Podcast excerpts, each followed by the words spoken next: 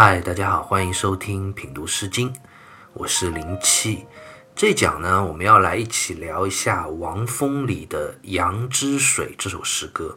《杨之水》这首诗歌啊，历来它的主旨是很明确的，它是一首被周王朝统治者啊派到外面戍守边疆的士兵心中怨恨、思念家乡而作的诗歌。诗歌在文字上很简单。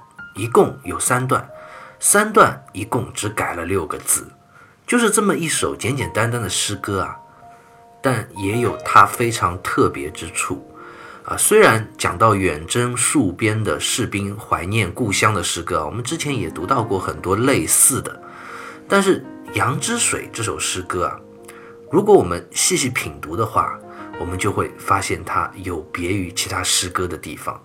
那这个特别之处在哪里呢？就是它非常清楚地反映了当时周王朝东迁之后啊，整体社会和政治环境的一个变化。我们之前在介绍王峰的时候就讲过，王峰里的诗歌都是西周灭亡，周平王将都城啊东迁洛邑之后所做的。那周王朝东迁之后啊，王室急剧的衰微。但是大家有没有想过一个问题？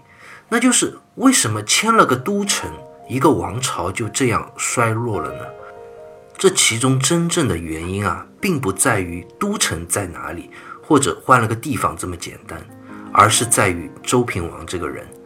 周平王是周幽王和原配夫人生的儿子，原本呢就是周朝的太子，但是因为周幽王宠幸褒姒嘛，这个故事我们之前也讲过了。所以他就废了原配申太后，同时也废了这个太子周平王。周平王就跑回申太后的娘家申国，申侯就联合外族犬戎攻击周朝，灭了西周，杀掉了周幽王。那问题就来了：中原有那么多的诸侯国，申国为什么要去联合外族犬戎来攻打周朝呢？这其中的原因啊。其实很简单，大家一想就明白了，就是因为中原地区的各个诸侯国啊，没有人愿意跟他联合嘛。大家都觉得周幽王的确是非常的荒淫无道，宠信褒姒，但是也不至于被推翻，更不至于被杀掉。所以，因为联合犬戎，最后把周幽王杀死这件事情啊，在周平王继位之后啊，中原的诸侯国其实就开始分裂和不满。一部分诸侯国，比如像申国这样的国家，他们都是周平王的娘家人了，就支持周平王，并且想依靠周天子得到自己的利益，所以就着手帮助他东迁都城。因为东迁之后啊，周平王就离申国这样的国家更近了嘛，也便于申国对他进行控制。而其他有许多诸侯国呢，对周平王是有很多看法的，觉得他联合了外族，杀掉了自己的父亲。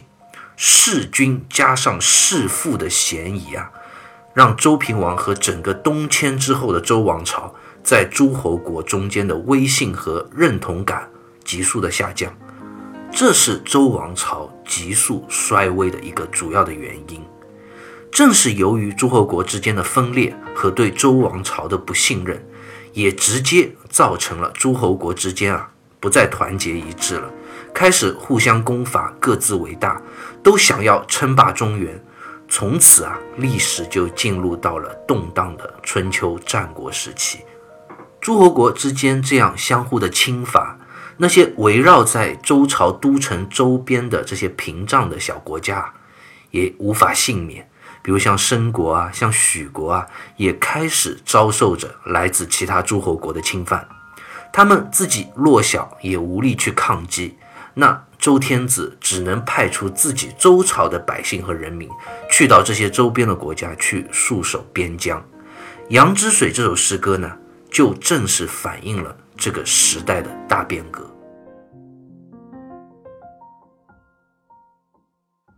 我们先来看《羊之水》这首诗歌分别三段的第一句啊，“羊之水，不流素心；羊之水，不流宿楚。”羊之水不流素仆，羊之水的这个“杨”字啊，朱熹在《世纪传》里就解释为“杨，悠扬也，水缓流之貌”，意思是指水缓缓的流淌、悠扬的样子。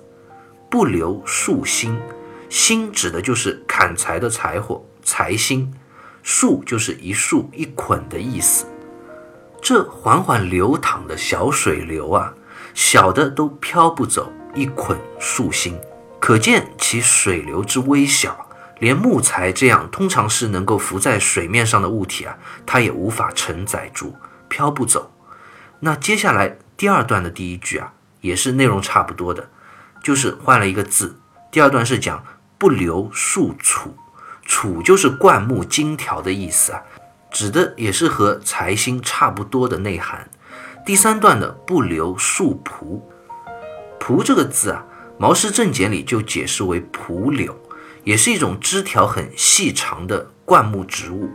诗歌三段的第一句啊，都在告诉我们读者。这悠扬缓慢的涓涓水流，连一捆荆条新草也飘不起来。这当然是借景起兴。那作者透过这样的描述，他背后到底在隐喻什么呢？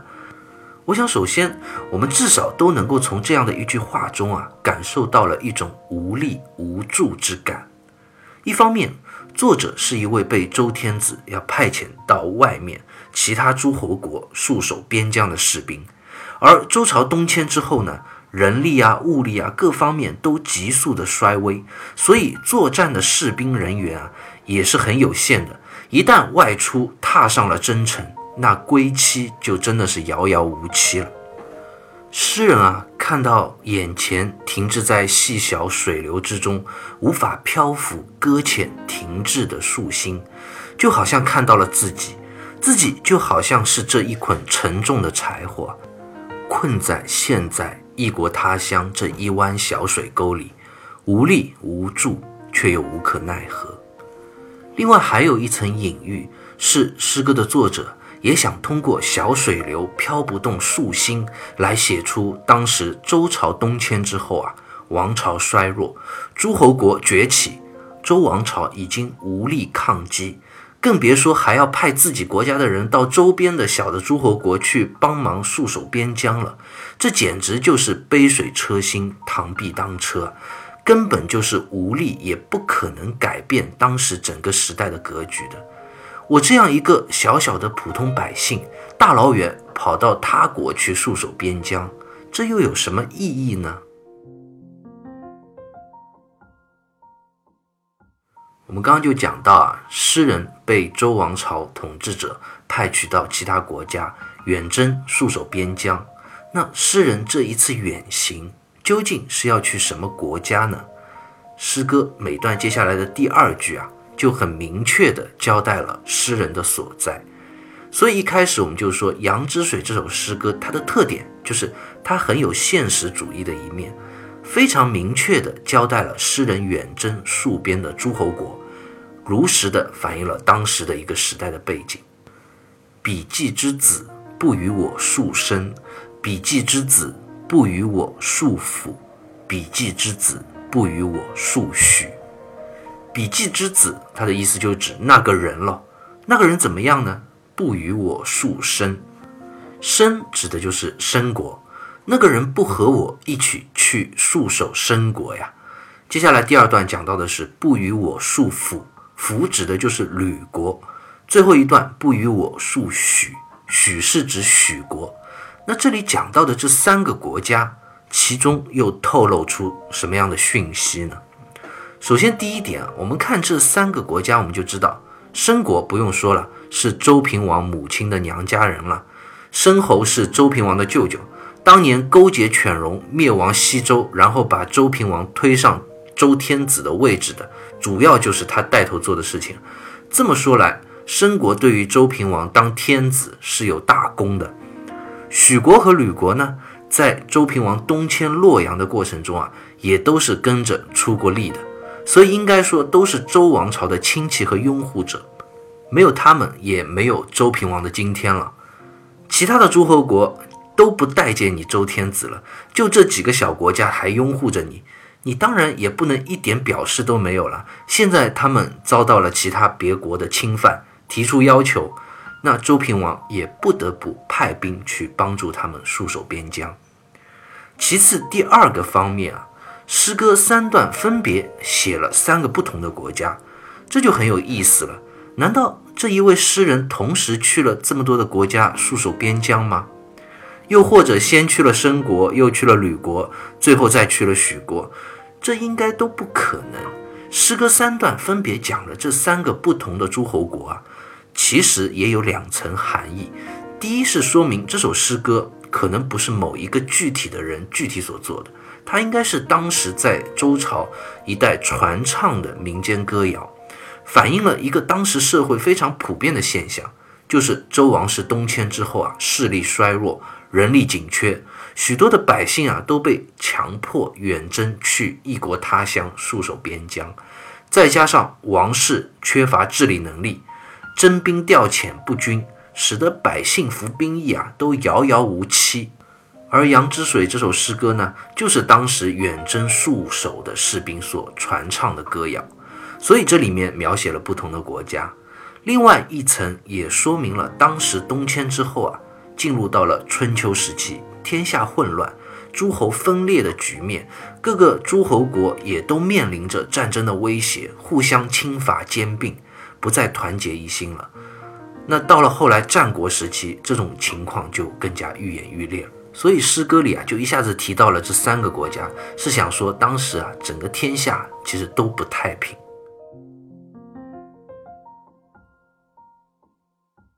读到这里啊，大家肯定会有一个疑问：诗歌中所描述的侵略周王朝周边这些小诸侯国的，到底是谁呢？方玉润在《诗经原始》里啊，就结合当时的时代背景啊，给出了一个答案。他说：“夫周彻冀东，楚实强盛，申服许实为南服屏蔽，而三国又非楚敌。”不得不数重兵以相保守，然后东可以立国。意思是讲周平王东迁的时候啊，正好是南方楚国开始强大起来的时候。而诗歌中所讲到的申国、吕国和许国呢，都是在周王朝南面的屏障国家，隔挡着强大的楚国。但是呢，这三个小国家又都不是楚国的对手啊，所以。周平王不得不派重兵前往戍守边疆，这样才能够安心的东迁立国。这种解释其实是非常符合当时的历史背景和诸侯国的格局的。楚国这个国家很特别，周平王东迁的时候啊，楚国正式开始慢慢走向强大之际啊。没过多久啊，楚国的国君啊就是楚武王继位。大家一听这个名字啊，就知道楚国这个国家很有问题了。我们之前也讲到过很多其他的诸侯国的国君啊，比如说齐桓公啊、魏文公啊，大家有没有发现，他们都称为公？而这个楚武王呢，他的称号是王。王是什么？在秦始皇之前是没有皇帝的称号的。王指的就是周朝的天子国君啊，是最高的称呼。天子之下，然后再开始分公侯伯子男各个爵位，所以一般诸侯国最高的称呼也就是公了。而这个楚国一个诸侯国的君主，居然也自称为王，跟周平王一样了，平起平坐。你说他是不是很有问题？这个称呼背后的野心，我想大家都能够看得懂。楚国最早是一个南方的就蛮夷小国。就是所谓的南蛮，也就是南方的野蛮人。那中原的诸侯国其实都看不起楚国的。当年因为帮助周灭亡商，楚国有功，所以周成王就封其为楚，在南方建国。但是呢，只是封了一个小小的子爵，公侯伯子男，倒数第二，姥姥不亲，舅舅不爱。我们看看周王朝的那帮亲戚功臣，什么齐国啊、魏国啊。不是公就是侯，而且封的地方都是好地方。而对于楚国呢，说是封，其实一分的地也没有给楚国，就是一张空头支票。楚国原来是多大还是多大，然后呢被封在最南面，再往南就是外族蛮夷的敌人。这个封封的意思就再明显不过了，就是让你楚国在南方的边陲当炮灰啊，地还是这点地，我周朝不会再给你了。你要是能够打败南方的外敌，那往外打下来的土地就是你的。反正南方那么远，我们周朝也真的不在乎。但是如果南方的外族要打进来的话，那你楚国第一个就是挡在外面的炮灰。但是呢，楚国呢还真是很争气，慢慢的就收复了南方的蛮夷，也收复了南方的土地，反而就越来越强大了。强大了，就开始不满中原这些诸侯国和周王朝不待见自己这样的事情了，越来越叛逆。到了楚武王的时候啊，索性他就给自己封了一个王的称号，意思就是你周天子不是看不起我吗？就封我一个子爵，我不稀罕，我自己给自己称王，就是这么任性。强大的楚国啊，就开始不断的逐鹿中原，也加入到了诸侯国争霸的队伍中。大家要知道，楚国是当时第一个国君自称为王的诸侯国。春秋时代的礼崩乐坏，就是从楚国开始。之后有越来越多的其他诸侯国就开始自称为王啊，天下大乱就是这么开始的。《杨之水》这首诗歌里讲到的申国、吕国和许国啊，后来啊也都是被楚国所灭的。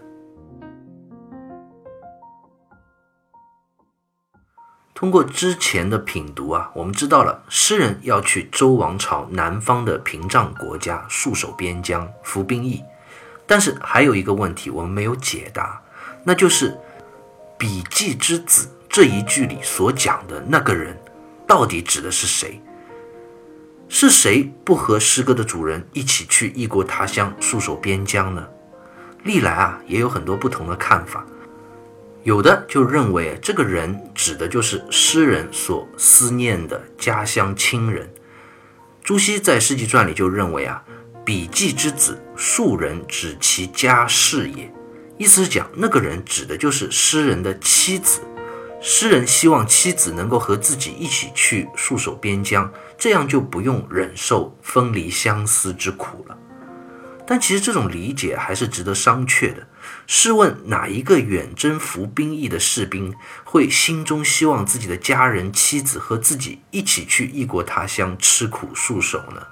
其实诗人在这里指的是周王朝的统治者，意思是讲啊，你们这些统治者让我们这些寻常的普通百姓去到这么远的南方小国服兵役，却也没有一个归期，不知道何时才能回来与家人团聚。你们怎么自己不跟我一起去呢？《论语》里就讲啊，“己所不欲，勿施于人。”你们这群统治者自己天天在宫廷之中奢靡享乐，却让我们这些平凡的百姓踏上如此艰苦遥远的征程。你们自己不愿意做的事情，偏偏要逼迫我们去做，这何来的公平可言呢？这才是这位诗人心中最大的控诉和不满。所以，诗歌每段的最后一句啊，诗人想到这场该死、遥遥无期的兵役啊，心中无奈的感叹：“怀哉，怀哉，何月余弦归哉？我日日夜夜思念的故乡啊，我何时才能够回到自己的家呢？”《杨之水》这首诗歌啊，读到这里也就读完了。它的特点啊，是非常如实的反映了当时周王朝东迁之后啊，时局的混乱。历史开始进入到春秋时期，诸侯相互侵伐的这样一个时代背景，而在这样的时代中，最苦的又是谁呢？是普通劳苦的百姓啊！这份战争之苦、分离之痛，怎又能不叫人同情唏嘘呢？好，关于《羊之水》这首诗歌，我们就先聊到这里，下期再会。